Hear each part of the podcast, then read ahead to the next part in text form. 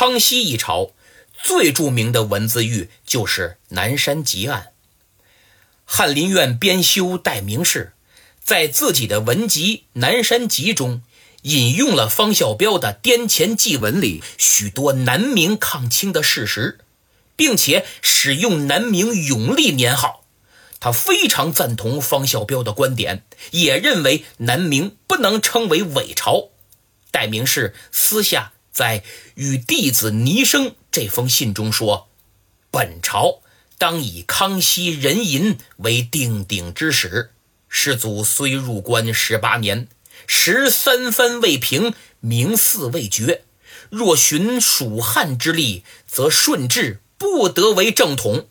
就是本朝应该从康熙元年（公元一六六二年）算起，因为这年永历帝才被处死，明朝彻底退出历史舞台。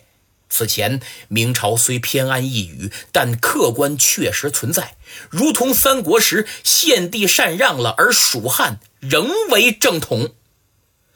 戴名士这种通过自己的文集来保存明朝历史的作死行为，于康熙五十年被人向刑部告发，康熙借此大做文章，株连达数百人之多。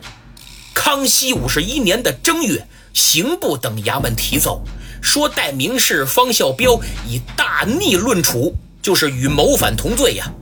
戴名士凌迟处死，方孝标已死，应开棺录尸，挫骨扬灰。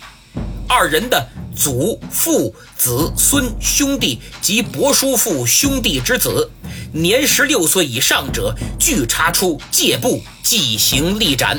其母。女、妻妾、姐妹、子之妻妾，十五岁以下子孙、伯叔父兄弟之子，亦据查出给功臣家为奴，就是三代以内直系亲属，十六岁以上者全杀，十五岁以下者及女眷发作奴隶。转过年来，康熙五十二年的二月，他看到奏书，又觉得这么处理死人太多。